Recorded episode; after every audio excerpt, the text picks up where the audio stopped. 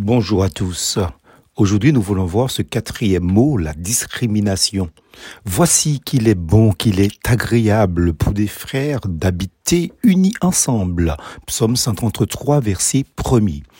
Définition de la discrimination, action de séparer, de distinguer, de ou plusieurs êtres ou des choses à partir de certains critères ou caractères distinctifs, donc en faisant de la distinction. La discrimination est très grave, tout comme les préjugés et le racisme. Attention, le racisme n'est pas la discrimination, c'est une forme, si vous voulez, parce que le racisme, c'est entre groupes euh, ethniques, tandis que la discrimination, ça peut être un père ou une mère qui fait de la discrimination, donc du favoritisme. Euh, avec leurs enfants, par exemple, aimant celui-là plus ou euh, laissant l'autre de côté, sans pour cela dire qu'ils n'aiment pas l'autre, hein, n'est-ce pas? Donc qu'on se le dise.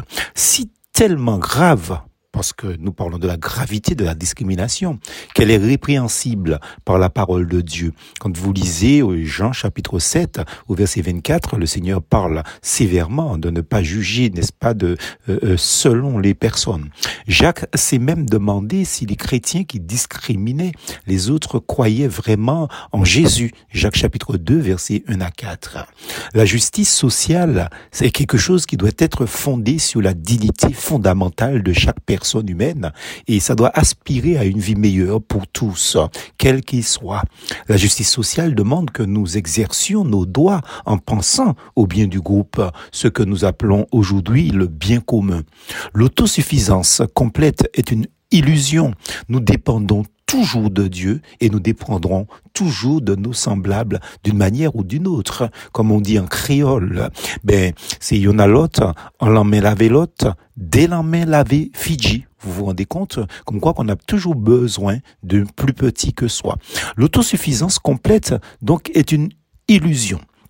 Nous ne vivons ni ne mourrons pour nous-mêmes, nous dit l'apôtre Paul dans Romains chapitre 14 verset 7. Dieu sait que nous sommes faibles. Regarde les faiblesses, par exemple, ou si vous voulez regarder les, les faiblesses des prophètes et des apôtres que Dieu a choisis quand nous lisons dans Exode 4 verset 10 à 16, euh, par notre faiblesse, Dieu peut montrer sa force. De Corinthiens chapitre 12 verset 9 et 10. Mais cette faiblesse ne peut jamais nous excuser de ne pas aider ceux qui sont en marge de la société.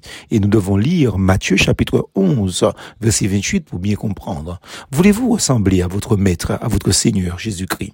Eh bien, admettez au moins que Jésus ne s'engageait pas contre les idées, mais toujours en faveur des plus faibles et des plus démunis. Concluons ici en disant ceci. La Bible n'a pas attendu notre époque pour parler de discrimination raciale, religieuse et pour condamner toute forme de préjugés. Il y a 27 siècles, David parlait déjà de la beauté de l'unité entre les hommes et particulièrement entre enfants de Dieu.